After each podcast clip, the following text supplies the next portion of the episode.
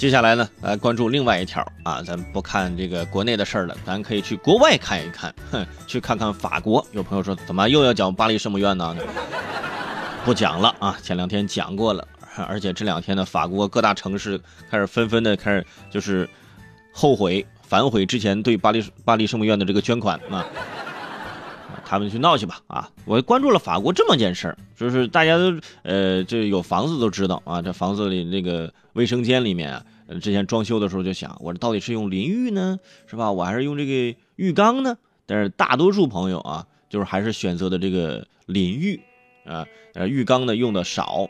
但是你看，在欧洲啊，这很多国家基本上都是浴缸，他们就是有这种泡浴缸的这种传统啊，喜欢泡一泡，是吧？而根据最近啊法国媒体的报道说，为了实现政府承诺的住房行动七件大事儿，啊，这个住房事务部长啊就宣布将投资十亿欧元为二十万户家庭进行浴室改造或者翻新，其中最重要的一项就是将之前的浴缸啊改为淋浴。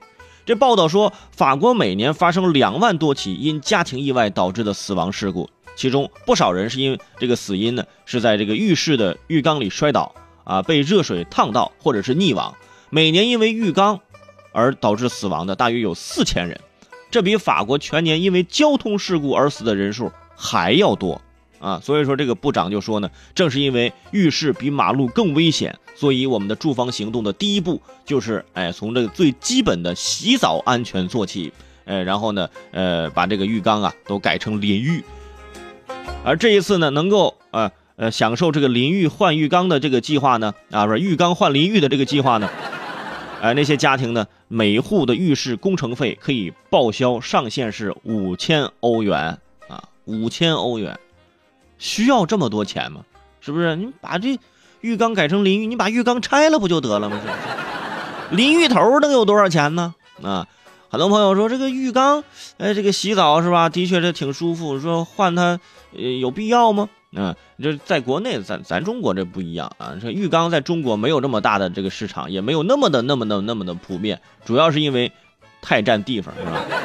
咱这寸土寸金，是吧？厕所就那么大，你还加个浴缸，而且在北方，那一个浴缸怎么可以满足？